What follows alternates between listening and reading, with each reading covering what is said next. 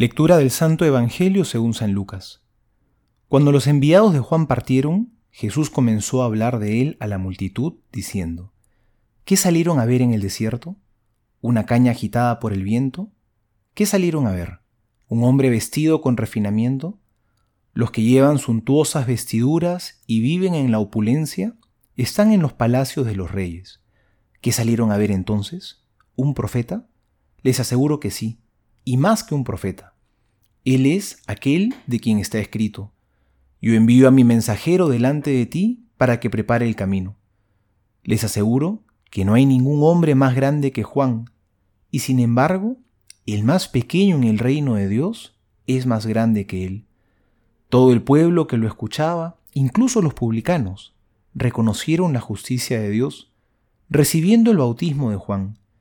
Pero los fariseos y los doctores de la ley, al no hacerse bautizar por él, frustraron el designio de Dios para con ellos.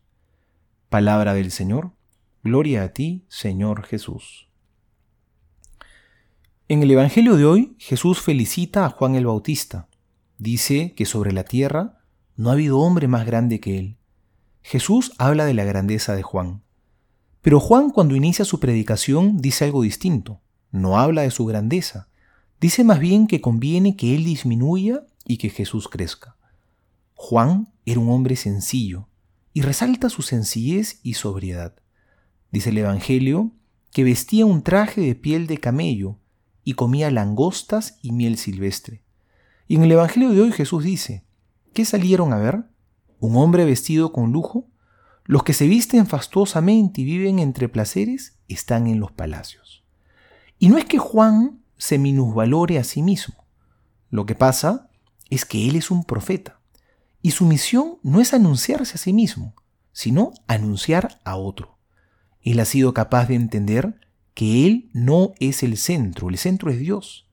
El profeta está llamado no a anunciar sus propias ideas o teorías, sino que está llamado a anunciar la verdad del Señor. Dios es el centro.